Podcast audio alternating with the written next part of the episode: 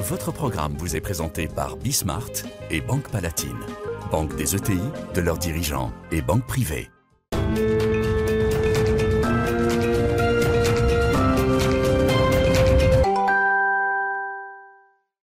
Salut à tous, euh, on est de retour, c'est Bismart, euh, émission. Tiens, on va euh, là s'intéresser aux, derniers éléments autour du monde du travail. les annonces sur le contrôle des chômeurs, enfin en marge de la réforme sur, sur l'assurance chômage, mais pas seulement. Moi, je suis, frappé dans la campagne présidentielle. Alors, c'est beaucoup plus vrai à droite et sans doute aussi parce qu'il y a la primaire de la droite, les, les programmes sont en ce moment un peu plus détaillés. Mais tout ce qui touche sur le pouvoir d'achat, la fracture, salaire brut, salaire net, amène en fait, mais je vais en discuter avec les, invités, à sortir finalement euh, de notre système classique, c'est à coup de primes défiscalisées ou euh, euh, de, de primes d'activité XXL qu'on veut essayer de, résoudre cette fracture entre salaire brut, salaire net, donc on va en parler. Et puis il y a la question de l'immigration. alors débat dont j'ai l'impression, je vous raconterai, j'en discutais avec les, les, représentants du bâtiment, dont j'ai l'impression qu'il est quasiment interdit dans le débat public, en, tout cas en ce qui concerne l'immigration de travail, euh, parce que euh, bah, le sujet a été préempté par, euh, par l'extrême droite. Donc on va voir si il y a la semaine dernière un hein, rapport du Conseil d'analyse économique sur la question. Donc on va voir si là il y a des pistes intéressantes pour essayer de résoudre le problème de pénurie de main d'œuvre qui est aujourd'hui au cœur des soucis. Je crois que c'est même le premier d'ailleurs des soucis aujourd'hui des des freins à la production, très exactement, euh, identifiés par euh, Rex et Code très récemment. Allez, c'est parti, c'est Bismart. Votre programme vous est présenté par Bismart et Banque Palatine, banque des ETI, de leurs dirigeants et banque privée.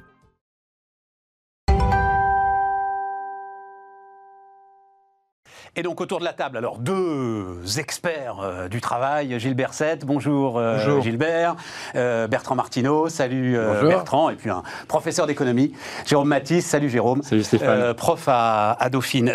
on démarre, contrôle des chômeurs, Jérôme, vous vouliez remettre ça dans la perspective de la réforme de l'assurance chômage? Oui, oui, tout à fait. Bon, d'abord rappeler que le chômage, c'est un des grands mots de la société française, puisque c'est la première cause de pauvreté, selon l'Observatoire des inégalités, le second étant les séparations et les divorces. Donc ce n'est pas un travail qui serait trop peu rémunéré, c'est vraiment le manque de travail qui est la première cause de pauvreté euh, dans notre pays. Maintenant, il y a la réforme du chômage qui arrive et qui est assez large puisqu'elle touche à peu près tous les volets, côté employeur, côté employé et chômeur. Côté employeur, il s'agit de, de les inciter à rallonger la durée des contrats, puisque quand on regarde, par exemple, les chiffres avant le, Covid-19, pour les chiffres de 2019, euh, du, avant le Covid-19, pardon, donc en, 2019, le 85% des embauches, c'était en CDD, contrat durée déterminée, et notamment des CDD assez courts. Donc l'idée, c'est d'essayer d'encourager les employeurs à rallonger la durée des contrats. Du côté employé... Sans les contrats courts. Oui, on peut le dire comme ça. C'est avec un bonus-malus sur les allocations, euh, sur les, cotisations euh, chômage. Côté employé, l'idée est de, valoriser le travail par rapport à l'inactivité il y a parmi les chômeurs, c'est une minorité, mais elle existe, des gens qui se livrent à un arbitrage entre temps travaillé et temps chômé, notamment dans des secteurs où on peut faire de, du, travail au black, je dirais, avec euh, des contrats euh, non, euh, non officiels. Et dans ce cas-là, quand on se met au chômage pour aller travailler sur ce type d'emploi, on a plus de rémunération, puisqu'on fait un cumul des deux. Donc l'idée, la méthode... fameuse permittance, là, hein, voilà, ce, ce néologisme. Ouais. Alors la permittance, c'est pas forcément le fait d'aller travailler en plus au black en plus de toucher les allocations chômage, mais il y a, des, il y a, il y a certes, encore une fois, c'est une minorité, mais elle existe. Et donc, euh, l'idée ici, c'est de toucher à la forme des indemnisations. Et puis le troisième volet, c'est pour les chômeurs eux-mêmes. Tu parles de contrôle, c'est aussi de l'accompagnement par l'idée de recruter de 3 à 5 000 euh, conseillers Pôle emploi qui pourront euh, mettre le pied à l'étrier sans être tout à fait paternaliste non plus, hein, avec certains chômeurs. Quand on regarde par exemple les gens qui sont non diplômés, ils ont du mal à rédiger un CV parce qu'ils ont un complexe, ils se disent j'ai rien à faire valoir. Le conseiller Pôle emploi est là pour les aider quand même à construire ce type de document en disant que c'est pas parce qu'on n'a pas de diplôme qu'on n'a rien à faire valoir. On peut peut-être faire valoir le fait d'avoir occupé un emploi de manière sérieuse, en étant assidu, en étant euh, ponctuel, en étant minutieux sur son travail. Donc il s'agit de contacter par exemple l'ancien employeur qui pourra aider à certifier ceci ou cela au travers d'une lettre de motivation, etc. Donc le conseiller Pôle Emploi, il y a dans certaines régions certains conseillers qui suivent plus de 150 chômeurs, c'est beaucoup trop. L'idée, c'est d'alléger un petit peu cela pour euh, permettre un suivi qui serait plus euh, au cas par cas. Il se trouve que ben, euh, je l'ai été assez récemment, euh, moi, à Pôle emploi. J'ai été Ah ouais assez récemment euh, chômeur. Et le, le conseiller Pôle emploi, la conseillère Pôle emploi, très sympathique au demeurant, quand elle a compris que. Globalement, euh, elle aurait assez peu à s'occuper de moi. A dit tout de suite, je vous mets dans mon portefeuille. Tout de suite, tout de suite. C'est moi qui, sachant qu'elle aurait. Non, non, mais je comprends tout à fait. Ouais. Quand on dit, quand on dit 150, euh, un certain nombre de chômeurs et heureusement euh, se débrouillent par eux-mêmes, quoi. Voilà. Enfin, en tout cas, je. Bien je sûr, mais pas tous. Bon. C'est- ceux qui se débrouillent pas suffisamment par eux-mêmes qu'il s'agit d'aider, de suivre au plus près, mais ça fait aussi partie du contrôle. C'est-à-dire qu'on les- on- on leur met le pied à l'étrier, et puis si jamais ça fonctionne pas, à un moment donné, il faut se poser des questions. Alors, sur la question des indemnisations, justement. Alors attends, attends, euh, Jérôme, parce que euh, moi, mon sujet, c'est est-ce que ça peut changer la donne? Est-ce que, Gilbert, est-ce que cette réforme de l'assurance chômage, et donc visiblement, mais est-ce que dans les annonces d'Emmanuel Macron, il y a un, il y a un volet durcissement euh, euh, sur le contrôle des chômeurs qui n'était pas prévu, ou est-ce que tout était d'ores et déjà prévu dans la réforme telle qu'elle a été euh, mise au point avant le Covid? Non, déjà, que- que- comme ça a été très bien dit, la, la France est une championne euh, en Europe avec la Belgique, hein, qui est pas vraiment un benchmark en termes de situation du marché du travail. La France est une championne pour le recours au contrat court. Et le recours au contrat court, c'est l'enfermement souvent de, de personnes dans des situations de précarité. Et puis, deuxièmement, il y a des externalités de, de, de coûts quoi, en termes d'indemnisation. Alors, la, réforme, euh, essayer de donner moins d'appétence pour les contrats courts, euh, ça se fait à la fois du côté de l'offre de travail et du côté de la demande de travail. Du côté de l'offre de travail, c'est la fameuse réforme du salaire journalier de référence. Moi, je l'ai toujours soutenu personnellement dans son, dans son principe. Alors maintenant, il faut voir s'il y a des cas types, etc. Mais dans son principe, j'ai toujours soutenu. Il est quand même aberrant que des personnes euh, ne gagnent pas plus en étant continuellement en emploi dans leur, dans leur emploi plutôt qu'en alternant des, des, des périodes d'emploi et de chômage. Donc euh, ça, c'est vraiment euh, quelque chose de totalement choquant et c'est par esprit d'équité d'équité, je dis bien d'équité, que cette réforme du salaire journalier de référence était, était nécessaire. Du côté des entreprises, Attends, attends, Là, je dirais- clair, c'est ce que expliquait Jérôme, salaire journalier de référence, c'est ce qui fait que désormais, euh, on ne gagnera pas plus en alternant des périodes de travail et des périodes de chômage qu'en étant continuellement dans son poste de travail. qu'en étant continuellement dans son poste Ah, de absolument. travail. Alors que, alors que ça pouvait être le cas pour une fraction qui n'était pas négligeable des, des chômeurs en, en contrat court dans la situation précédente. Du côté des entreprises, par contre, je suis un peu moins enthousiaste que ce qui a été dit. Je trouve que la- le, le choix qui a été fait du, du bonus-malus est d'abord euh, un peu illisible, faut le dire, pas forcément très dissuasif, euh, d'autre part, et puis ne concerne, ne concerne pas toutes les activités.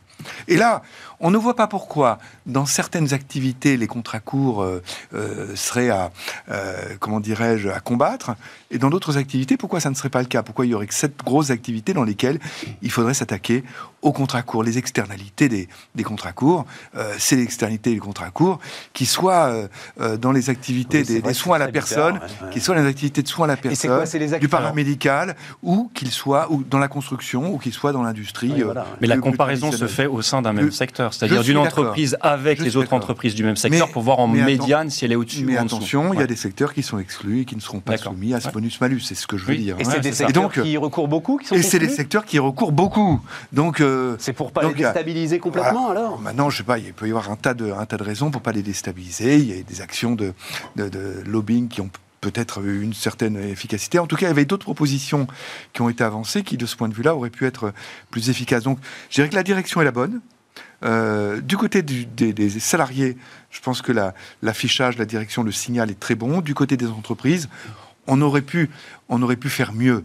Alors maintenant, sur la question du contrôle, qui est une question compagnonne, hein, en quelque sorte, qui va avec, mais c'est pas exactement la même chose. Je veux dire, à partir du moment où il y a de l'argent public, euh, ça ça n'est pas soupçonner tous les chômeurs euh, d'être euh, en recherche d'em- d'emploi pas forcément assez active que euh, d'instaurer un contrôle et de le faire et de le faire savoir. Dire sur la route, fait- c'est pas soupçonner tous les conducteurs d'être des chauffards que de contrôler la vitesse. Non, mais la vitesse, au, au niveau, ben, au niveau fiscal, c'est pas soupçonner tous les tous, toutes les Une offre raisonnable d'emploi, c'est pas objectif. Oui, La mais- vitesse, c'est objectif. je, je, je suis d'accord qu'il y aura des éléments d'appréciation qu'il faut. Mais sur le principe même. Je suis d'accord. Sur le principe même, c'est quelque chose de tout à fait normal. Dans d'autres pays qu'on considère comme des pays très, très sociaux, les pays nordiques et scandinaves, c'est quelque chose qui est considéré comme tout à fait normal et qui va de pair avec une culture de la confiance. Oui, la France est un des pays dans lequel la défiance est le plus élevé de tous les pays développés. Mmh. C'est quelque chose, c'est considérable. Et un élément de la défiance, qui alimente, qui nourrit la défiance, c'est cela. C'est qu'il y, a des gens qui se disent Ah mince, euh, j'ai un salaire pas très élevé, euh, je me casse la tête à, me lever tous les matins. Il y a des personnes qui, etc. Ce qui est faux dans la plupart des cas. Je comprends. Mais d'une part, il suffit d'une minorité, d'autre part, il suffit de le croire. Et le fait d'afficher de la part des pouvoirs publics que ce genre de choses, même si c'est ultra minoritaire, sera combattu par éventuellement des sanctions, mais sinon au moins de l'accompagnement euh, plus efficace, c'est une bonne chose pour aller vers davantage de confiance et vers moins de défiance. Et ça, c'est à rechercher.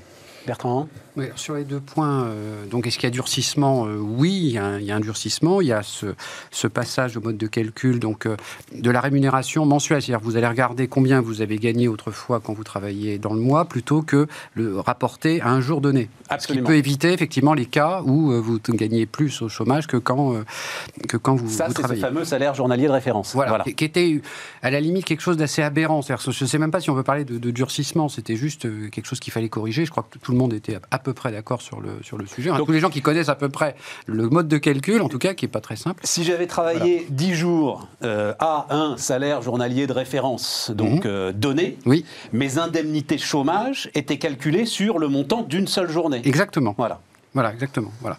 Donc, euh, donc, si vous aviez un salaire journalier de référence élevé, euh, même en ayant travaillé peu de jours dans le mois, vous pouviez avoir une allocation qui est calculée sur une base journalière également euh, élevée, plus élevée que le salaire antérieur. Bon, alors maintenant, vous avez, euh, vous avez aussi un autre durcissement, qui est, alors ça c'est un, vrai durcissement, qui est le passage d'un minimum de, mois travaillés, vous passez de 4 à 6 sur les 24 derniers mois. Tout à fait. C'est un vrai durcissement, ça revient, enfin, par rapport aux comparaisons européennes, ça reste quand même encore la, condition d'éligibilité, comme on dit, la plus, la, plus souple. Par exemple, en Allemagne, c'est 12 mois. Il faut avoir travaillé 12 mois pour être, pour être éligible à l'assurance chômage. Alors, donc, c'est un vrai durcissement.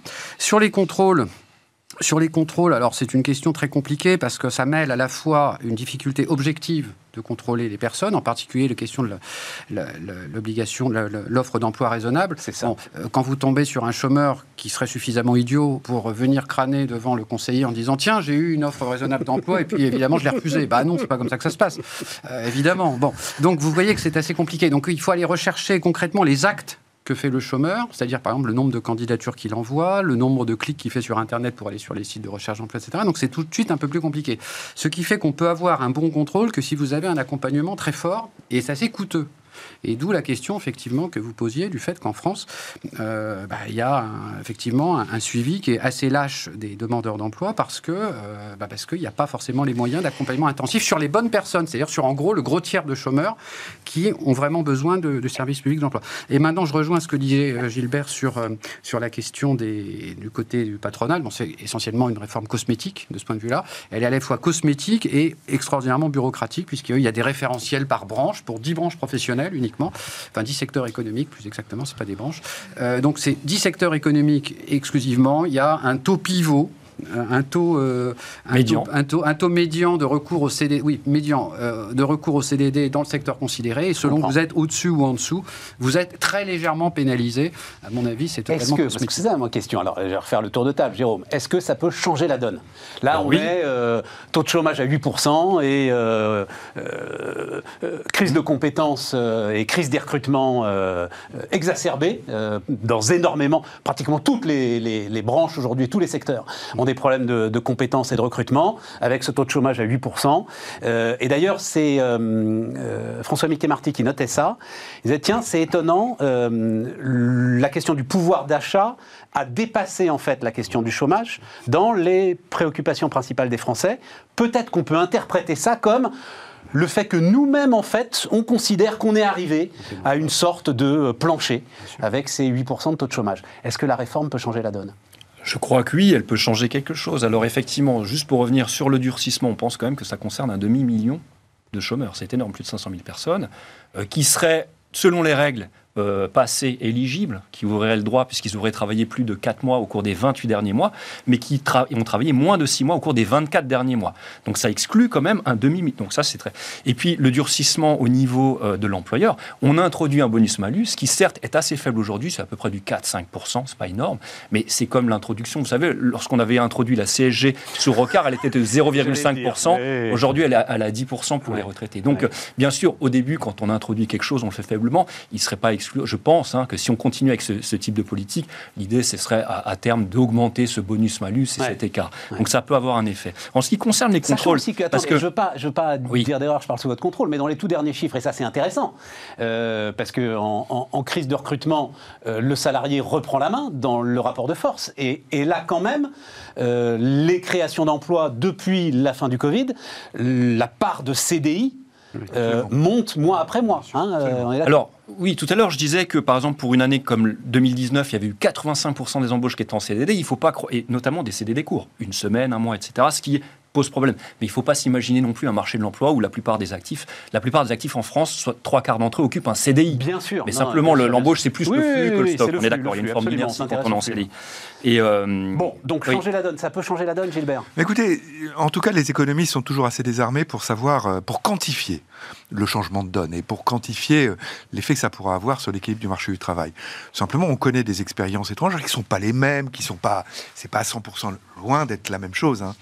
Ce qu'on a observé en Allemagne au début des années 2000 est stupéfiant stupéfiant. C'est-à-dire un, tas de, un ensemble de réformes, un package de réformes de fonctionnement du marché du travail, et à une vitesse que personne n'aurait anticipé euh, un ou deux ans avant, les fameuses réformes Hartz, euh, engagées à l'époque de Schröder, euh, une baisse du, du, chômage, mais qui a surpris énormément de gens. Mais ça s'est accompagné aussi de la création de ce qu'on appelle les mini-jobs. Enfin, vous voyez, il y, a un ensemble de réformes qui, qui, qui n'est pas simplement la réforme de l'indemnisation chômage, mais qui passe aussi par la réforme de l'indemnisation chômage. Donc évidemment, ça peut avoir un, effet, mais je dirais qu'en en France, le problème est beaucoup plus large que le problème de l'indemnisation du, chômage, hein, qui, est, une toute petite partie du, problème.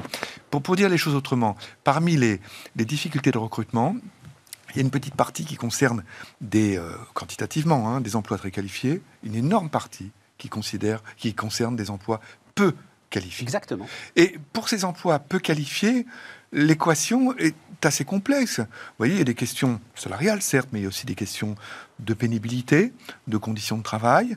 Et puis, il euh, faut le dire, il y a des questions de distance entre des revenus d'inactivité qui ne sont pas simplement ceux d'indemnisation chômage, et puis les revenus de l'activité, euh, une distance qui peut être parfois assez, assez faible et, assez peu incitative à, à l'emploi. Vous voyez, il y a tout un ensemble de choses qu'il faut prendre à bras le corps.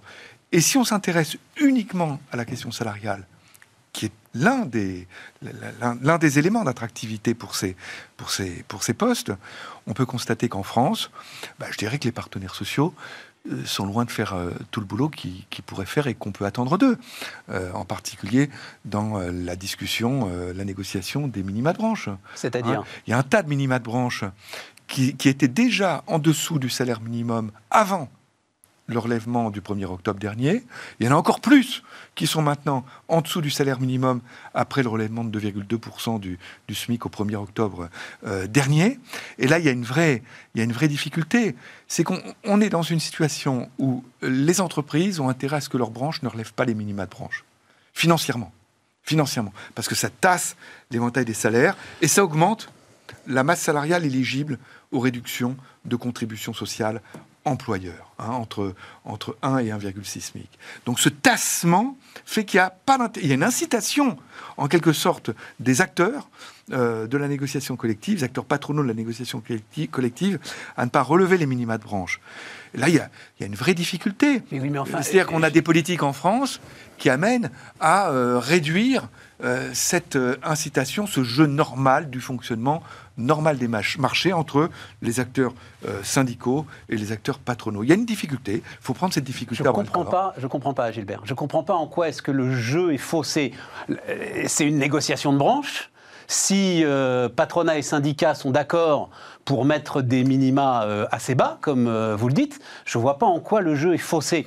finalement, après, c'est les accords d'entreprise et c'est dans non, les non, entreprises qu'on trouve un équilibre parce que- salarial. parce que par rapport à une situation où on relève les minima de branche pour les porter au moins au SMIC, voire Ouais, au-dessus du SMIC, on relève généralement tout un ensemble de salaires, toute une grille salariale. La, la discussion sur les minima, c'est pas simplement une discussion sur les minima, c'est une discussion d'un mais- ensemble de grilles. Et donc la masse salariale éligible aux allègements de cotisations sociales est plus forte quand les minima de branche sont en dessous du SMIC Je comprends. que quand ils sont au SMIC.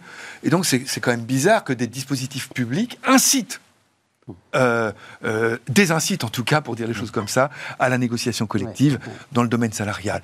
Les pouvoirs publics devraient être, sur ce plan-là, les, les politiques publiques devraient être neutres. C'est aux acteurs de négocier. Il ne faut pas inciter une partie des acteurs euh, à avoir un, un avantage financier, en quelque sorte, à, à ne pas négocier. Et donc là, il faut y réfléchir. Et les pouvoirs publics ont à réfléchir euh, sur la façon de d'enlever. euh, D'ailleurs, il y a eu des réflexions à d'autres alors, c'est époques. quoi? C'est hein, tout le système. À ce souvenir, moment-là, Bertrand. c'est tout le système d'allègement de charges autour du SMIC qui doit être remis en cause. Ben, c'est on, ça, peut, on peut réfléchir. En 2003, en 2008, par exemple, il avait été décidé que euh, quand les minima de branche sont en dessous euh, du SMIC, euh, les, les allègements, de- les réductions de contributions sociales employeurs sont calés sur ces minima Voilà. et non pas sur le SMIC. Bon, euh, cette disposition a ensuite été abrogée en, en Ça 2013. paraît ultra technique et pourtant Oui, c'est très important. Voilà. C'est ça le truc. tout- Ça paraît ultra C'est ultra technique. technique et certains disent que même euh, ça pourrait se heurter à, à une difficulté d'inconstitutionnalité. Ce qui est à voir, je, je ne sais pas. Mais il y a d'autres voies pour, euh, pour traiter la chose. Je veux dire, on pourrait dire aussi pourquoi les, les- la, la ministre du Travail, euh, le gouvernement, étendrait des accords collectifs euh, dans des branches qui par ailleurs sont non conformes. euh, sont non conformes et gardent des minima de branche euh, en dessous du SMIC. Donc elle pourrait dire, écoutez, si vous avez des, si vous avez des minima en dessous du SMIC, moi j'étends plus vos accords collectifs. Donc si alors meilleure attends, attends, solution. attends, il faut Ouais, c'est peut-être la meilleure Si solution. plus les- alors euh, Ben, ça- mettrait si on les- n'étend plus les accords, ça veut dire quoi? Bah, ça concrètement veut dire- Ça veut dire qu'il n'y a que les entreprises signataires de l'accord qui sont soumises à l'accord. Donc une minorité d'entreprises. D'accord. Voilà. Je pourrais croire que ça serait une sacrée incitation pour les branches à relever leur minima. Parce que celles qui signent pas l'accord, à ce moment-là, euh, en termes concurrentiels, elles peuvent gagner de l'avantage et le désavantage sur celles qui signent l'accord. C'est ça le truc. Je comprends pas. Je comprends pas quel est l'avantage euh, à ne pas signer l'accord de branche si une entreprise fait partie de la branche. euh, non, c'est au contraire, c'est l'avantage de l'extension, c'est que tout le monde est sur un même pied d'égalité. D'accord. C'est ça le Ça, mécanisme de comprends. l'extension. Voilà. Mais en, en fait, pour aller en- encore un cran plus loin, une entreprise, une, une branche qui ne se mettrait pas, enfin qui ne, ne signerait pas des, des- si on est sur cette idée qu'une branche qui n'aurait pas des minima salariaux conformes au SMIC ne serait pas étendue, donc et ne, négocierait plus sur ses salaires. Le coup d'après, c'est même que euh, on peut dissoudre la branche. C'est-à-dire qu'une branche qui ne négocie plus sur un sujet Mais- aussi essentiel que les salaires, on peut se demander si On n'est pas existence- des accords d'entreprise aujourd'hui. Ça, je comprends pas le, le- le- mais les accords de la sur les salaires, sur les salaires, les, les entreprises ne peuvent faire que du plus. On reste, c'est un des rares domaines, il n'y en a pas beaucoup maintenant, c'est un des rares domaines où les branches, où les entreprises ne peuvent pas déroger à l'accord de branche. Ce qu'on appelle le bloc 1, quoi. Voilà, il y a, il y a quatre... euh, Dans les ordonnances Et- travail. Et, et Exactement. donc, pardon, Il y en a plus beaucoup, il y a ça, plus que- ça m'intéresse. voilà. Et donc, on comprend qu'assez légitimement, Mhm. euh, bah, les partenaires sociaux, ça me surprend même de la part des syndicats, euh, veuillent laisser un maximum de liberté à l'entreprise et donc effectivement fixer les minima de branche assez bas pour que l'entreprise ait euh, la possibilité euh, de, bah, de Non, négocier elle-même les salaires. L'intérêt du syndicat, c'est que les minima soient les plus hauts possibles pour que les branches soient obligées de négocier encore plus haut. Ben oui, je sais Oui, bien, voilà. mais euh, visiblement, ça se passe pas comme C'est ça. la partie patronale souvent qui, euh, qui rechigne, notamment pour les raisons qu'indiquait Gilbert, c'est que euh, plus vous avez des minima euh, importants, plus vous diminuez les allègements de charges euh, sur les bas salaires. Et c'est des sommes colossales hein, qui, qui sont Ah bah, derrière. ouais, c'est c'est pas des cacahuètes, hein, c'est des centaines de millions. C'est rapidement des centaines Vous de millions. des je branches comprends, je la plupart des salariés sont payés entre 1 et 1,3 SMIC, et donc où les allègements de charges ne sont pas un petit sujet. Voilà. Là, on ne parle pas de la banque et Bon, l'assurance, mais hein. alors, euh, arrivons sur, euh, sur ce sujet.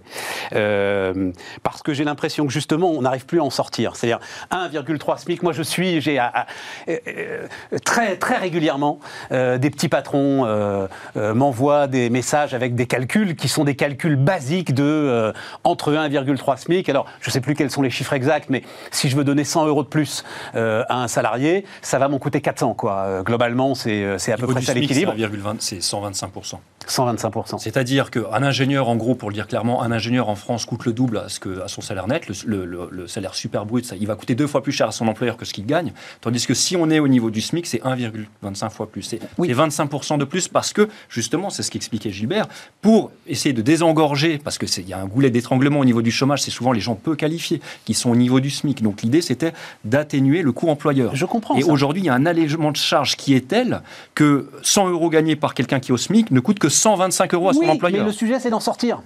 Le sujet, c'est si tu veux sortir de cette trappe, justement, euh, les coûts deviennent euh, très très importants, euh, parfois insupportables en fait pour l'entreprise.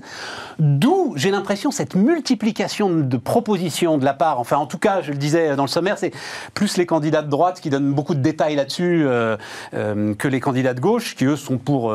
voilà, Xavier Bertrand, quand il dit par exemple euh, 1500 euros, pas de salaire net en dessous de 1500 euros, c'est avec un dispositif de prime pour l'emploi euh, XXL qui amène à une forme de défiscalisation. De Euh, désocialisation. Désocialisation, tu as raison. Euh, même si désocialisation, c'est. euh, voilà. Bon, bref, on comprend bien ce que Non, ça veut dire. C'est des Enfin, charges qui sont socialisées, tout Oui, oui, simplement. oui, c'est ça. Et on, essaie de s'éloigner du modèle bismarckien qu'on a eu jusqu'à présent. Et donc, voilà. Et, Et le- le et on est sur un système qui craque. Et le phénomène même, que vous décrivez, il est encore accru justement par des prestations type prime d'activité qui sont très fortement décroissantes oui. à partir du, du SMIC. hein. Je veux dire, quelqu'un, un, un célibataire euh, qui travaille à temps plein et qui est au SMIC doit avoir quelque chose comme à peu près 280 euros par mois de prime d'activité. Vous voyez, c'est Ouais. euh, pas, c'est pas négligeable. Absolument. C'est très rapidement décroissant. Tout à fait. Ce qui veut dire que, au phénomène d'augmentation du plus que proportionnel du coût du côté employeur, s'ajoute le phénomène de décroissance De des prestations sociales du type prime d'activité, sans parler encore des, des autres politiques euh, euh, sociales, comme euh, tout ce qui est au logement, etc., etc., qui sont décroissantes aussi par rapport aux revenus. C'est bien que le gain pour le salarié est assez faible. Et quand on voit en France, et l'OCDE le, le, le montre, on le reprend tous les ans dans, dans le rapport du, du- du groupe d'experts sur le SMIC, quand on voit le, le ratio entre le revenu, mais bien entendu, le revenu de quelqu'un qui est à temps plein au SMIC, célibataire à temps plein au SMIC, divisé par le revenu de quelqu'un qui est au salaire médian, en prenant en compte les prestations, la fiscalité, tout ça, on est en France aux environs de 75%. On est le pays dans lequel c'est le plus élevé. Ça veut dire quoi? Ça veut dire que pour un salarié du bas de l'échelle qui travaille à temps plein, traverser la moitié de la distribution salariale, Arriver en gros de 1250 à 1700 euros, ce c'est ça le ce qui est pour lui quelque Mais chose de phénoménal. hein. Ça veut dire des sacrifices, de soirées, de week-ends, de vacances, etc. Enfin, ça veut dire se qualifier, etc. Ben, il passe de 75 à 100 en termes de, en termes de revenus. C'est un gain, finalement, de la mobilité Très salariale très, très faible très très faible compte tenu de notre système très particulier. Il n'y a, pas d'autres pays hein, comparables, très très particulier d'aide et euh, de, de- de prélèvement. Il faut euh, un, un Bertrand, exemple. il par- faut que, attends, je, il faut qu'on marque une pause et euh, on reparle de tout ça dans un instant. Votre programme vous est présenté par Bismart et Banque Palatine, banque des ETI, de leurs dirigeants et banque privée.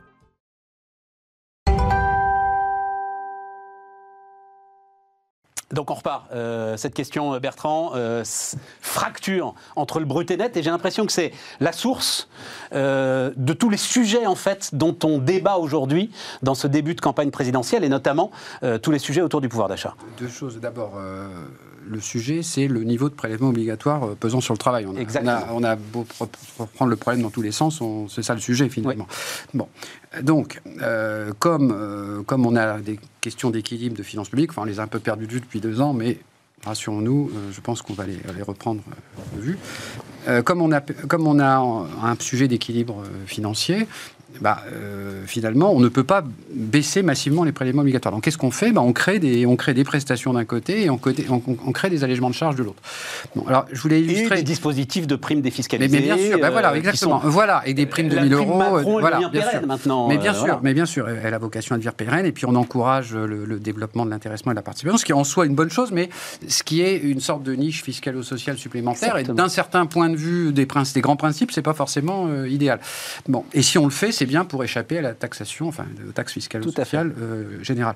Euh, je voulais l'illustrer par la question des heures supplémentaires. Euh, Autre niche fiscale. Absolument. Et pourquoi est-ce que finalement on, on- on a ces propositions qui, sur le plan des principes, sont pas très, très intéressantes de défiscalisation des heures supplémentaires? C'est parce que précisément le- le- la taxation marginale de l'heure supplémentaire, si vous ne, vous ne faites pas des, des baisses de charges du côté salarial et du côté patronal, décourage totalement dans notre pays à faire des heures supplémentaires. Exactement. Donc c'est logique, mais euh, à l'origine de tout ça, il y a quand même la taxation euh, insupportable du niveau du, coût du travail qui nous distingue quand même. C'est une des choses qui nous distingue le plus de nos, voisins européens et, et autres, et de l'OCDE en général. Voilà. Donc on, on a, on est en train de miter complètement l'assiette, comme on dit en réalité. C'est ça. Et euh, on arrive à quelque chose d'assez insupportable. Mais à la base de tout, il faut bien se rappeler le niveau des prélèvements obligatoires qui passent sur le travail et qui explique pourquoi on en- on en est arrivé là. Et le niveau donc de euh, la protection sociale et des dépenses de euh, protection sociale qui sont euh, Oui, qui sont engagés par le premier oui, bien poste. sûr, bien voilà, sûr, de... bien sûr. Bon, euh, C'est issu d'une idéologie euh, bismarckienne qui date des années 1880, où à l'époque, on demandait aux gens qui travaillent de supporter, euh, de financer tout le système de protection sociale. Bon, à l'époque, on travaillait de 7 à 77 ans. Aujourd'hui, vous avez un petit quart, on va dire un, un quart bien rogné de la population française qui n'est pas en âge de travailler, qui est à l'école ou qui fait des études. Vous avez plus d'un quart des Français qui sont à la retraite. Ce qu'il y a au milieu, ben, tous les gens qui sont au milieu ne travaillent pas forcément. Déjà, ceux qui sont en, en- en recherche d'emploi, il y en a qui n'en trouvent pas, on en parlait dans le premier sujet. Et donc, ça, ça- ça met sur les épaules des actifs le financement d'un système de protection qui est énorme. Alors, heureusement, depuis, on s'en est éloigné. On s'en est éloigné, on estime qu'il y a à peu près 60% euh, de toute la protection sociale qui est financée directement par les charges patronales et les charges sala- salariales.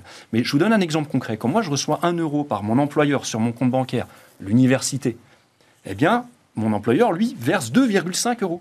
Il y a 1,5 euros qui est capté, on va dire, par l'État, et de ces 1,5 euros, il y a un peu plus d'un euro qui va directement aux caisses de retraite. Donc mon employeur finance plus les caisses de retraite, enfin mon employeur et moi-même, c'est-à-dire lorsqu'on additionne charges salariales et patronales, quand je travaille, il y a plus qui va au financement des retraites que euh, pour moi-même. Voilà, donc ça c'est aussi parce que le- la France est le pays en Europe qui a le plus subi le, le- le baby boom, qui aujourd'hui est un papy boom. Donc voilà, aujourd'hui on a plus de 17 millions de retraités en France, c'est énorme. Voilà. problème insoluble? Mais non, le, le problème est tout à fait soluble. Euh, au-delà de ce que disait J'en suis ravi, non, non, d'abord, au-delà de ce que disait Bertrand, euh, la fiscalité en France est, est- est- est lourde. Enfin, on a le taux de prélèvement obligatoire, le tout considéré, euh, le plus élevé de tous les pays de l'OCDE. Alors, quelquefois, on dit le Danemark, etc. Mais bon, on est avec le Danemark, en tout cas, on, on- on se tient par la main. On se tient par la main. euh, taux de prélèvement Ah, obligatoire. et- 43-44%. et, hein, voilà. et on, est, on est plus élevé sur quasiment tout, sauf un seul impôt, qui n'est pas d'ailleurs anecdotique, c'est la TVA, où euh, beaucoup de pays, d'ailleurs nordiques et scandinaves, sont, euh, saturent euh, le maximum de, de, de- de 25%. Donc nous, on a encore de la marge, là. on a encore de la marge de progrès, si j'ose dire. Mais donc ça, c'est ça, c'est un vrai, une vraie difficulté par rapport à, à ce qui vient d'être dit. Euh, financement des retraites, ben oui, mais la, la solution majeure, la solution centrale, et euh, Bertrand va parler euh, à une conférence où je- où j'étais il y a encore quelques secondes avant de venir, à quel- quelques quarts d'heure avant de venir ici, du, du- organisé par le Conseil d'orientation des retraites. Dire, ça sera la réforme des retraites. Je veux dire, la réponse centrale à ce problème du coût des retraites et du prélèvement pour financer les retraites, ça sera l'augmentation de l'âge de départ à la retraite, Oui, mais alors- sachant que la France est l'un des pays, quand on se compare, quand on regarde autour de nous, un des pays où c'est le plus bas. Non, mais voilà, c'est tout. problème avec ça, moi, c'est que personne ne parle de baisser les cotisations. C'est-à-dire que j'entends partout, effectivement, et c'est très intéressant, euh, 64 ans, 65, il y a une petite surenchère là, puisqu'il est monté à 67. notre Oui, mais- oui, mais vous oubliez- personne ne dit Oui, qu'on vous- baisse les vous cotisations. oubliez à ce quelque chose, c'est que- ça ne résout pas notre problème salaire c'est brut, que salaire net. si on ne fait rien, si on ne fait rien, on ne passe pas. Non, mais- Donc la réforme, cette réforme de l'âge de la retraite permettra de passer déjà. Donc évitera soit une augmentation des cotisations, soit une baisse des prestations. Mais de toute façon, il faudra, faudra l'un des deux. D'une façon ou d'une autre, soit une baisse des prestations, soit une augmentation des contributions. On ne peut pas passer sinon. Euh, sauf à faire une réforme des retraites qui effectivement est un allongement de l'âge départ à la retraite. L'allongement de l'âge départ à la retraite, d'ailleurs, mix euh, euh, augmentation des, mm, des, des contributions et baisse des prestations. Vous avez moins d'années de prestations et plus d'années de contributions. Néanmoins, de toutes les réformes envisageables, et je dis bien de toutes les réformes envisageables hein, euh, de- de- de- des retraites, c'est celle qui permet d'augmenter la croissance potentielle, Ah. le niveau du PIB, etc. Ah oui, oui, oui, ça c'est très clair. voilà, c'est quelque Voilà. chose Et il y a à mettre en avant. de Toutes, participation au travail. toutes les autres sont récessives. Non, non, mais Toutes ça, les autres sont J'ai aucun récessives. doute avec ça. Le- le- là où j'ai un sujet, parce que effectivement, je, bon bah, euh, on regarde ça de près, c'est que euh, pourquoi pas. Là, nos régimes de retraite sont à l'équilibre, peu ou prou. Bon, Il donc ne reste pas. pourquoi pas? Non, non, il ne le reste pas. Euh, euh, alors là encore, tiens, parce que je regarde les programmes de près. Xavier Bertrand, par exemple, qui a été rapporteur de la réforme Sillon, donc il connaît bien le système. Il dit 64 ans, mais pas tout de suite. En gros, il dit on a le temps. Euh, pas de catastrophisme sur cette question, mais parce que on ne parle pas de baisser les cotisations. Je pense que si on disait, non mais tu comprends, c'est dans la façon dont on présente Non, le mais- truc. Oui, mais je crois Si on disait qu'on pourrait réduire la on fracture, essaye, on essaye de. Enfin, je- on essaye de faire peur un peu aux Français sur l'équilibre du système de retraite. Mais en fait, ce qui est en cause, c'est pas l'équilibre du système de retraite, c'est effectivement la question du coût des retraites. Euh, Voilà. la, la ponction La qui est prise ponction. sur les actifs. exactement. Et, euh, et en fait, le sujet qui devrait être mis sur la table, mais à mon avis, il ne le sera pas, mais il est quand même implicitement dans la tête d'un certain nombre de personnes, c'est effectivement de baisser à terme ce taux de prélèvement qui est de 28%, c'est de loin le plus gros prélèvement qui paye sur le travail. Sauf que je crois que personne n'a le courage de présenter les choses comme ça. Donc on préfère dire il faut sauver les retraites. Alors pour sauver les retraites, Ouais, c'est les gens sont peut-être prêts degré ou de force, enfin résignés, on va dire, puisque c'est ça, à travailler plus longtemps. Si on leur dit euh, travailler plus longtemps pour baisser les cotisations et pour euh, améliorer les comptes publics en général et pour euh, relancer l'activité, augmenter la croissance potentielle, Et etc., c'est un discours qui est assez inaudible. si tu baisses Et les pour rendre Mais c'est un discours qui est inaudible. Donc le seul discours que les politiques ont trouvé, c'est il faut sauver le système de retraite. Mais en fait, Ça le système, quand même. mais ça dépend quelles hypothèses tu prends, Oui, notamment mais- sur la productivité et sur les transferts de l'État au système de retraite. Ah oui. Selon les hypothèses que tu prends, et c'est la limite des travaux du corps, mais enfin, on ne peut pas leur en vouloir, c'est que selon les hypothèses qu'on prend sur euh, la subvention que verse l'État euh, à long terme euh, au régime de retraite, le système est équilibré ou pas. En fait, c'est largement. Cette question d'équilibre des retraites est une question qui est quand même. Assez, assez compliquée. Euh, voilà. Oui, mais non, non, on ne peut, pas- on Bertrand- peut pas dire aujourd'hui que le système des retraites français est en, est en faillite. Ça dépend de la productivité, ça dépend de l'espérance de vie.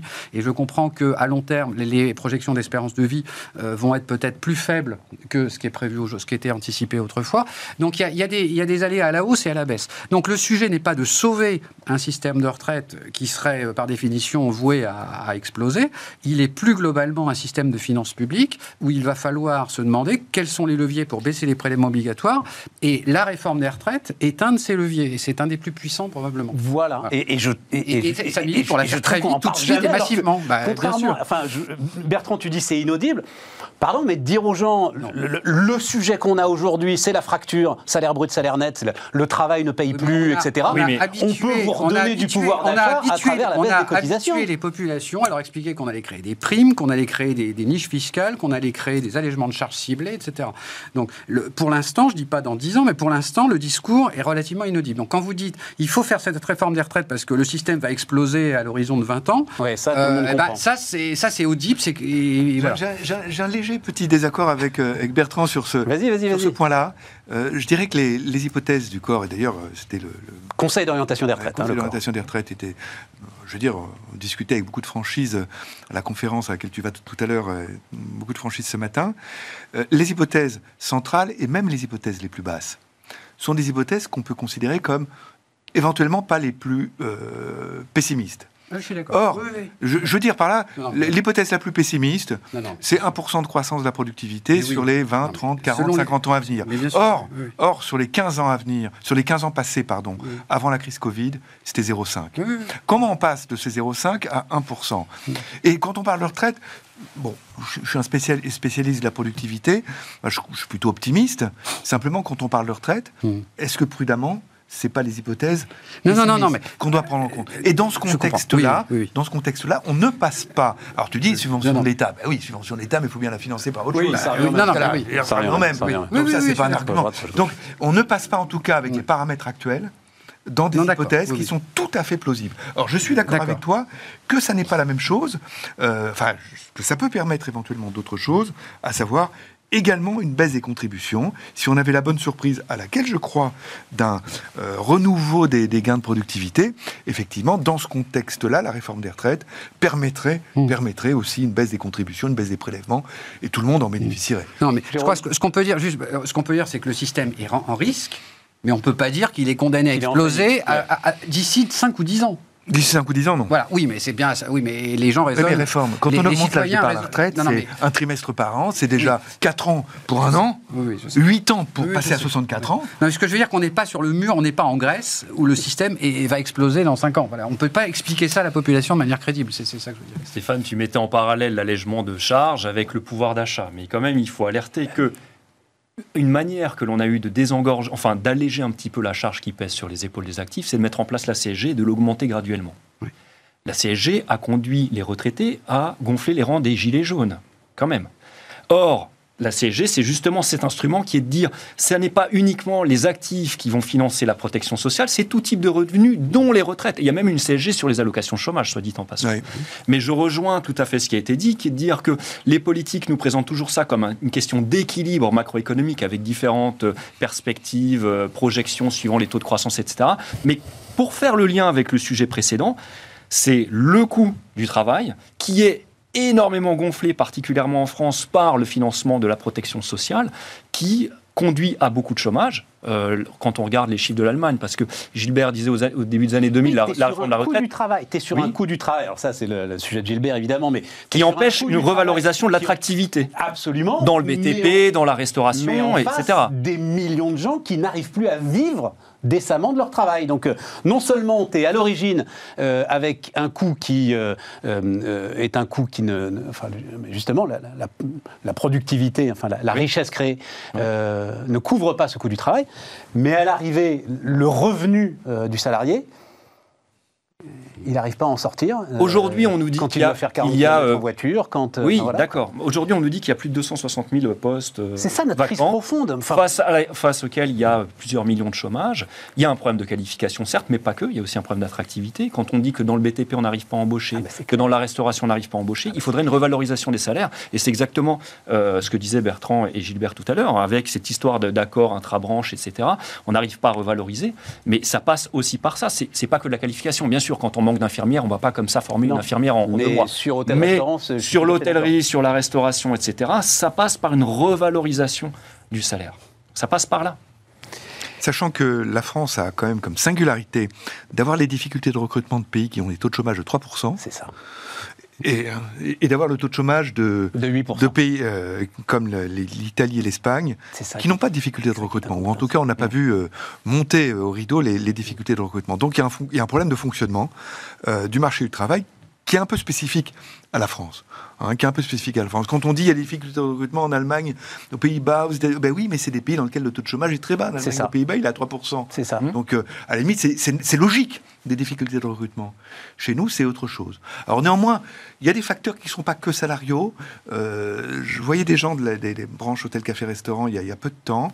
Et c'est vrai que beaucoup de personnes, ça a été un peu révélé, accentué par la crise de la Covid hein, et les périodes de confinement, beaucoup de personnes se disent, de nos jours, au XXIe siècle, en 2021, j'ai peut-être pas envie de travailler six, six, nuits par semaine, six soirs par semaine.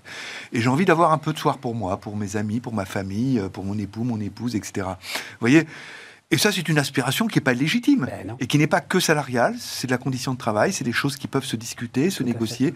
C'est un coût d'organisation quand même. hein Tout à fait. au niveau des entreprises et des branches. C'est pas sans coût, mais c'est une aspiration qui n'est pas, qui est pas absurde en 2021 C'est un Et- peu le modèle allemand. et qui a, Du pu être, travail à temps accentué, partiel. qui a pu être accentué par, par la crise Covid, et le fait que des gens ont été chez eux pendant longtemps et se disent mais j'étais avec mon fils, ma fille, euh, mon époux, mon épouse et tout d'un coup il faudrait que je les vois plus pendant six jours, euh, six, six jours. six Bah, si les chiffres se confirment, c'est peut-être 20% des effectifs de l'hôtellerie-restauration qui ne reviendront pas, quoi, quand même. hein. Donc, euh, c'est majeur. Enfin, c'est. c'est aux branches négocier, ça fait partie de la négociation aussi. Voilà, ça fait partie de la négociation dont on parlait tout à l'heure. Et ça veut dire que nous, derrière, consommateurs, faut qu'on accepte une Ouais. hausse. Il C'est pour ça qu'on que- accepte une hausse des repas qu'on ira prendre au restaurant. C'est c'est ça le sujet. C'est pour ça que j'aime pas trop qu'on mette l'accent sur revalorisation du pouvoir d'achat. Les Français pensent qu'ils ont un pouvoir d'achat extrêmement érodé. On est quand même dans- au sommet de la, la- la- de la pyramide mondiale de consommation. hein. Je veux dire, euh, le SMIC, euh, euh, dans certains pays d'Afrique, il a 3 centimes de l'heure. Non, non, mais Comparons ce qui est comparable. je, je sais pas. Est-ce qu'il faut toujours juste se, se Se comparer comparer à ceux qui sont plus riches oui, que nous? même. Par rapport aux pays Non. avancés, on, Ah non, non, on est non, quand même mais- en de- on est quand même en haut du tableau. hein. Alors- même par rapport aux pays avancés. Et puis, Oui, oui, oui, d'accord. Au-delà de ça, il faut rappeler, on a perdu 8 points de PIB. On a traversé une crise, une baisse du PIB sans équivalent en période de paix depuis 1848. Et 1848, c'est Ouais. pas une période de paix complète quand même. J'ai- Moins 8 points de PIB. Il n'y a pas eu de baisse du, re- du pouvoir d'achat du revenu disponible des ménages. Il n'y a pas eu de baisse du pouvoir d'achat du, du- du salaire moyen. Il n'y a pas eu de baisse de l'emploi. On a retrouvé finalement le, le niveau d'emploi Ouais, on est même d'avant au-dessus. crise. Moi, je dirais que le premier réflexe, ça serait de dire ouf, Oui. ouf, on s'en tire de façon fantastique. Ça devrait être ça le premier réflexe. Heureusement qu'il y a eu l'État. Heureusement qu'il y a eu l'État et tous les, tous les dispositifs qui ont été déployés euh, dans des situations un peu de catastrophe et d'urgence d'ailleurs, euh, euh, qui amènent parfois à se dire on a peut-être été trop généreux, on a peut-être été... ma- Bon, mais voilà, en catastrophe en tout cas, ce qu'on constate ex post, c'est qu'on est passé entre les gouttes en termes... je- je- Oui, de non, mais bien personnes. sûr. euh. L'INSEE nous dit même qu'il n'y a pas eu d'augmentation de la pauvreté en 2020. Y a Vous vous de rendez compte Mais c'est pas comme ça. L'INSEE nous a dit ça. Oui, mais c'est un problème d'éducation. Les Français n'ont pas conscience que quand on gagne le SMIC en France, qu'on est célibataire, qu'on gagne le SMIC, on fait partie des 10% des gens les plus riches du monde. Les Français n'ont pas conscience de ça. Non, mais, enfin, non. je- enfin, je- Alors, je vais- je vais le tourner mais autrement. Je vais le tourner autrement. Je vais le tourner autrement. des 10% les plus riches du monde, je m'en fous. Ah bon Tu Ah bah compares oui. que aux gens qui sont plus riches que Mais toi je et me en perpétuelle insatisfaction. Mais bien sûr. Bah oui, bah, et puis surtout, je me compare par rapport à ce que je peux faire et ne pas faire. oui. Moi, c'est ça mon sujet. Alors- C'est- c'est- si je mets euh, 40 euros dans la voiture euh, chaque semaine pour aller bosser, c'est ça mon sujet en fait. Tu vois, c'est pas d'être dans les 10% les plus riches. Non, non, mais je dis pas que c'est un objectif. Je Et dis enfin, juste que quand il je dis mon sujet, c'est pas le mien évidemment. hein, c'est euh, le sujet de ceux qui aujourd'hui Il souffrent. faut aussi apprendre à voir le verre à moitié plein plutôt qu'à moitié vide. D'accord? Donc euh, les gens, non mais les gens qui sont au SMIC aujourd'hui, ils ont le niveau de vie de la classe moyenne des années 70. Est-ce que dans la classe moyenne des années 70, on disait d'elle qu'elle était pauvre? Non. D'accord Donc euh, c'est ça, c'est toujours, on se compare toujours à ceux qui ont plus que nous, d'accord Et on est malheureux. Mais il se trouve que euh, sur Terre, il y a euh, 90% des gens qui sont pires. Sachant que personne ne vit simplement avec un. Il n'y a aucun salarié à temps plein qui vit simplement avec un SMIC. Hein. Euh, vous voyez, encore, une fois, Oui, à chaque fois, on est. encore une fois, il faut, faut le rappeler, rien que la prime d'activité, c'est 280 euros par mois. Je, je veux dire, pour, pour un célibataire à temps plein au SMIC. Euh, et sans parler des autres. Mais c'est très bien. Donc c'est quoi? La crise Sans du parler Donc des vous êtes en train de me dire la crise du pouvoir d'achat est une fiction psychologique. Mais- Parlons des dépenses Oui, alors contraintes. le terme euh, crise, je trouve que là, pour le coup, il est exacerbé, oui. Non, non, mais hein. parlons des dépenses contraintes, parlons des dépenses de logement, du prix du logement, qui fait que la classe moyenne ne peut plus, ne peut plus, enfin active, ne peut plus devenir propriétaire. Enfin, C'est le, ça c'est le seul poste. Oui, C'est l'énergie. euh, oui, oui. et le Voilà. logement et euh, la Oui, viande, euh, le la lait, des protection comme sociale ça. complémentaire, Maintenant, les- il a jamais été, euh, il a jamais coûté aussi peu cher de se nourrir, Oui, de s'habiller. Tout Non mais fait. Oui, c'est vrai. Non, mais bien sûr. Voilà, donc, factuel, factuel. Non, non, mais bon, il y a quand même des dépenses contraintes qui font qu'il y a beaucoup de gens, effectivement, qui, à pouvoir d'achat, effectivement, euh, plus important qu'autrefois, ont quand même des contraintes, euh, contraintes Mais- personnelles, voilà. tout à fait, mais c'est il y a quelque chose. politique, mais quand il y a même, quelque Jérôme, chose de qui se pointera en disant Mais Écoutez. les gars, de quoi vous plaignez quand même hein Vous faites partie de Par rapport au 10% des plus riches du euh, monde. Oui, voilà, c'est ça. Non, mais dans une société qui nous dit qu'il faut que tous les membres de la famille aient un téléphone portable, qu'on ait tous accès à Internet, qu'il y ait mais- plusieurs ordinateurs par foyer, qu'il faut payer l'abonnement pour regarder les matchs de foot, etc. Et qu'il faut s'assurer, effectivement, les dépenses contraintes explosent. Mais c'est un niveau de confort quand même. Il faut, il faut, il faut se le rappeler. Et puis les politiques de logement dont on parlait tout à l'heure, hein, euh, le logement, c'est vrai que c'est un problème pour beaucoup de ménages. Je veux dire, il y a énormément de travaux de très nombreux économistes qui montrent que c'est, elles sont en France d'une particulière inefficacité. Dire, on est l'un des pays qui dépense le plus, C'est-à-dire les 43-44 milliards qu'on Ouais, dépense chaque année. Là, quasiment une euh, cinquantaine de milliards. On ouais. est un des pays qui est, en, qui est, qui est quasiment en haut, hein, de 2,5 points de PIB. hein, c'est Ouais. quand même pas, c'est quand même pas négligeable, et avec une inefficacité incroyable, incroyable. Donc, euh, on est dans une façon d'aborder la question du, du logement qui a été contre-productive, ou en tout cas très peu efficace, euh, mais je dirais sur des décennies. Hein, c'est pas quelque chose de récent. Mais tu vois, sur des ce- décennies. ce- Et alors, euh, par contre, modérer les loyers, euh, c'est la, la goutte d'eau là qui, qui rajoute à la chose, parce que modérer les loyers, ça amène beaucoup de gens à plus faire d'investissement locatif. Oui, ça- voilà. Donc ça va réduire l'offre. Ça, ça va réduire l'offre. Donc a- euh, c'est- on, on cite on est dans un l'aberration. économiste suédois qui a dit la plus sûre- le plus sûr moyen de détruire une ville avec les bombardements. Voilà. Voilà. C'est Bon, aberrant. euh, Faut, faut au contraire, faut, faut augmenter l'offre. Faut viser à l'augmentation de l'offre. euh, les amis, alors, euh, alors un mot parce que Non, non, mais juste un dernier mot. Il est vrai, il est que le prix de l'immobilier s'est renchéri de manière énorme. C'est même plus ah, l'immobilier a plus gonflé que la bourse, même avec dividendes réinvestis. Depuis la création du CAC 40, il valait mieux investir dans l'immobilier que dans la bourse. Mais il n'empêche que les Français aujourd'hui, il y a plus de mètres carrés par habitant que euh, au cours de ces 20, Oui, et 30, puis, 40, 50 tu as dernières années. Donc ça veut dire en parallèle des il taux y a un renchérissement des prix, mais on ne on se retrouve pas plus nombreux dans des appartements plus serrés. C'est l'inverse. C'est l'inverse. Non, puis j'ai vu récemment une courbe qui m'a sidéré, j'ai pas pu la vérifier, mais avec l'effondrement des taux d'intérêt sur, je crois que c'est sur 10 ans, l'immobilier parisien, parisien a en fait baissé. Dans l'acquisition, si tu prends en compte les taux d'intérêt nécessaires Ah oui, à une oui. acquisition, oui, oui, si Bah, tu oui. voilà, En termes de coût. si, si tu en termes de l'endettement. coût, si tu l'as- D'accord. Voilà. Enfin, en bref, les, les- les- les- les capacités d'acquisition, euh, endettement plus euh, prix. Euh, bon. Euh, Est-ce que l'immigration, euh, alors je dis moi, débat impossible, enfin très très compliqué à mettre sur la table. Sous l'angle du travail. donc je- oui, je Sous vous disais, quel angle? je racontais, je, je discutais avec des professionnels du bâtiment, c'était très intéressant. Donc, alors, bon, voilà, le- le- la phrase, il la prononce régulièrement. Plus personne ne parle français sur les chantiers, très bien. Et je leur disais, mais pourquoi est-ce que vous prenez pas la parole pour bah, qu'on entende quand même autre chose sur l'immigration? On va dire, heureusement qu'ils sont là, parce que sinon on serait même pas foutu. On en construit que 300 ou 400 000 logements par an, on serait même pas foutu de les construire. Non, non, non, non, pas question. euh, débat interdit, euh, vitrifié. euh, on parle pas de ça. Voilà. On parle pas de ça parce que euh, voilà, peut-être. Alors, tu discutes avec des employeurs qui sont peut-être contents de s'approvisionner à l'étranger pour une main d'œuvre moins chère. Peut-être. Peut-être, peut-être. Et c'est là où l'État Mais, doit mais en même intervenir. temps, ils te disent qu'ils n'ont pas le choix. Enfin, euh, Ah bah, ils n'ont pas le choix parce que le concurrent, si de toute façon je veux embaucher français plus cher, le concurrent, eh ben, il va me, il Non, va mais me il trouvera passer pas devant dans les appels Il d'offres. ne trouvera pas embauché. Voilà, Mais ça. il En trouvera pas parce que les de salaires dire sont pas assez attractifs. Oui, oui, oui. Voilà. Bon, est-ce euh, que l'immigration est une solution Euh, Il y a donc ce rapport du Conseil d'analyse Oui. économique qui dit, euh, mais alors on parle de l'immigration. euh, euh, Oui, bah, enfin, il n'y a rien de nouveau. talents. Il n'y a rien de Euh, nouveau sous le soleil. euh. Si euh, le Conseil d'analyse économique en fait dit, on, on- on instaure un tel climat que même pour les hauts potentiels, euh, on les Oui, écarte en enfin, fait, que, que- que du marché l'immigration français. française, que- que- qu'il n'y ait pas de politique d'immigration dans ce pays depuis les années 70. C'est-à-dire qu'on a renoncé à euh, décider de qui rentrait, qui rentrait pas. C'est connu, c'est pas nouveau. Bon, qu'on ait une immigration qui soit très majoritairement non qualifiée, là où des pays un peu plus malins ont une politique d'immigration, ils ont juste une politique d'immigration, attirent plutôt les talents, comme le Canada, l'Australie, Ouais, les euh, C'est ça. les Pays-Bas. C'est très connu aussi. Ouais. Bon. Ouais. Euh, le fait Enfin, ait- le qu'on je ait des le verrous, redécouvre, hein, le Bertrand, fait donc. qu'on ait des verrous invraisemblables pour que les étudiants étrangers aient des reconnaissances de diplômes, donc euh, puissent facilement s'intégrer en France sans recommencer tout leur cursus, et qu'à la sortie il y a des exigences salariales pour qu'ils aient la prolongation de leur autorisation, enfin qu'ils aient une autorisation de travail, c'est connu aussi. Donc la question, c'est pourquoi on ne fait rien? Parce qu'on est complètement bloqué sur cette question d'immigration, parce qu'il y a d'un côté et la question économique, et tu ne trouveras pas un économiste compétent qui te dira que faire immigrer des talents est une mauvaise chose. C'est simplement importer de la valeur ajoutée, de la productivité, donc c'est forcément de la bonne chose, de l'innovation, de la créativité, de la création d'entreprises. On sait que ce sont des personnes qui créent davantage d'entreprises, qui sont plus innovants, qui déposent plus de brevets. Tout ça est parfaitement connu. Il y a tous les travaux de Philippe Aguillon, etc.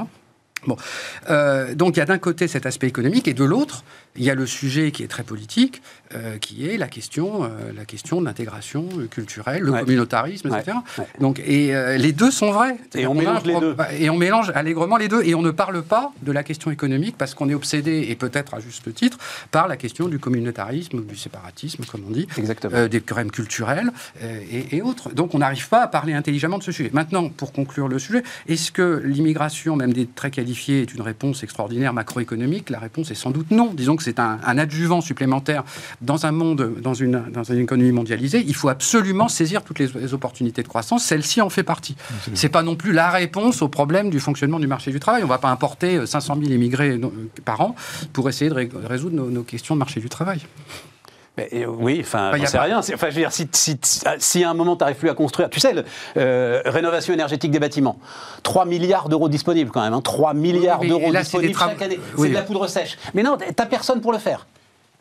Oui, mais Voilà. cette immigration existe déjà. Enfin, euh, voilà. On a, les, les portes ne sont pas fermées, donc il y a déjà de, de l'immigration. Mais c'est vrai qu'on a, on a, on a privilégié l'immigration du regroupement familial Oui, plutôt que l'immi- l'immigration du travail. Euh, Absolument. C'est voilà, c'est c'est tout. Mais en fait, c'est même pas qu'on l'a privilégié, c'est qu'on n'a pas de politique migratoire. Ouais, je comprends. C'est même pas une décision. Il n'y a pas un jour un chef d'État qui a dit on va privilégier euh, le regroupement familial et on va interdire l'immigration du, du travail. Et on va mettre tous les obstacles possibles à l'immigration des. Ça s'est fait par, euh, par paresse, d'une certaine manière, ou par peur de je ne sais quoi. euh, voilà. Gilbert Oui, non, je suis complètement d'accord avec ce que vient de dire euh, Bertrand, avec une difficulté quand même supplémentaire, c'est que les pays qui ont réussi leur politique d'immigration avaient géographiquement, euh, je dirais, euh, une aide forte. Euh, L'Australie est une grande île. Oui. Euh, le Canada, le, le Canada Le n'a- qu'une- le Canada n'a qu'une frontière. Le Le. Canada n'a qu'une frontière. C'est- Ces politiques d'immigration euh, choisies, complètement maîtrisées, sont plus faciles dans ce contexte que dans un contexte de frontières terrestres qui peuvent pas être imperméables en quelque sorte. Donc, il faut, faut quand même être bien consciente de, de- de cette difficulté. Mais, mais en France, euh, on a mélangé politique d'immigration et échec des politiques d'intégration. Euh, ça aboutit à un, un débat qui est complètement vicié, euh, effectivement, en France, sachant qu'en plus, euh, l'échec, quand, quand on parle d'immigration, de, de problèmes d'intégration, etc., ce sont généralement des personnes, comme on dit, de deuxième ou de troisième génération, qui sont aussi français que, que, que nous tous autour de, de cette table, et, et l'échec patent. Euh, les concernant n'a pas été celui de l'immigration, ça a été celui de, de, l'intégration. l'éducation. Ouais, de de l'intégration. Ils font partie de Voilà. ces 15% de classe d'âge. euh, Alors après, euh, qu'est-ce qu'il faut faire Je veux dire, il n'y a pas la politique magique, un coup de baguette magique, etc. Le, le fait de vouloir scolariser très très tôt euh, des enfants, et en particulier des enfants en, en- en difficulté, de, de familles en difficulté d'intégration, c'est évidemment une bonne politique parmi mille politiques qui sont indispensables sur ce, sur ce plan-là. quoi. Mais, mais le débat, en tout cas, en France, est, est très difficile, très très vicié, Jérôme? Surtout en période électorale. Moi, j'ai pas grand-chose à ajouter. On- les sondages nous montrent que euh, une majorité des Français euh, trouvent qu'il y a trop d'immigration en Ouais, France. tout à fait. Donc euh, voilà, c'est c'est- alors il y, a une autre façon de faire pour. ça, euh, ça- ça- ça vitrifie toute tentative d'essayer de- de- d'aller dans une politique comme celle que décrivait Bertrand. quoi. Oui, alors si elle était expliquée comme ça, je pense que les Français, euh, les, les Français s'en accommoderaient. Mais il y a aussi autre chose, c'est que on, on- c'est en lien avec l'apprentissage, c'est qu'il y a aussi des formations en France euh, qui perdurent et qui ne forment pas assez aux attentes du marché du travail. C'est aussi à la France de former les gens compétents pour pourvoir ces postes. Un mot là-dessus, parce qu'il nous reste un Mais le mot. contrat euh, d'engagement est quand même une bonne chose. Ah, mais on avance dans le bon sens, mais on, revient de loin. J'ai l'impression que c'est un Petit truc pas. que je vois depuis 20 ans, euh, l'histoire du contrat d'engagement, euh, Gilbert. Mais j'en ai, fait, même moi, jeune reporter, j'ai fait des sujets sur. mais mais oui, ces 30 c'est- dernières années. Hein, c'est toujours les missions locales. Ouais. Mais oui, bah, c'est mais- toujours les missions locales en situation de monopole qui vont aider les jeunes avec un- une intensité d'accompagnement qui reste quand même assez faible, qui dure pas très Intensité longtemps. d'accompagnement, j'aime bien ce terme-là. C'est un terme très techno. Oui, mais ça veut bien dire ce que ça bon, veut dire. voilà. Bon, c'est c'est bien, mais enfin, c'est pas non plus révolutionnaire. Ah. Euh, je suis pas sûr qu'on puisse en attendre des choses extraordinaires, mais euh, Bon, à l'université, j'observe oui, quand oui. même que l'apprentissage arrive vraiment à l'université. Il est là depuis quelques années. Ouais. Autrefois, moi, quand je faisais mes études à l'université, personne n'était en apprentissage Oui, par ailleurs. Ouais. Aujourd'hui, c'est le cas. Ouais. C'est quand même une très bonne chose. Oui. On avance à petits Voilà. pas. Mais dans c'est pas à ce niveau-là que se posent les plus graves euh, problèmes sociaux et, et d'intégration. Non, non, d'intégration, certes pas. Bah, mais euh, bah je oui. parle Non, mais de- pour la- les personnes qualifiées. La réforme pénico, elle est lancée, elle n'est pas lancée? Sur quoi C'est-à-dire, ça tourne, c'est parti, c'est. Ah bah sur l'apprentissage dans le supérieur, ça marche du feu de Dieu, mais ça marchait voilà. déjà un peu avant.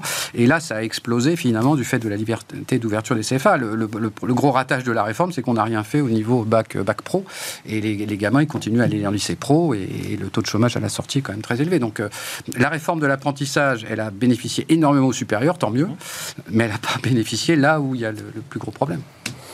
Merci messieurs pour euh, l'ensemble de ces éléments. Euh, les amis, on se retrouve demain pour un nouveau numéro de Bismart.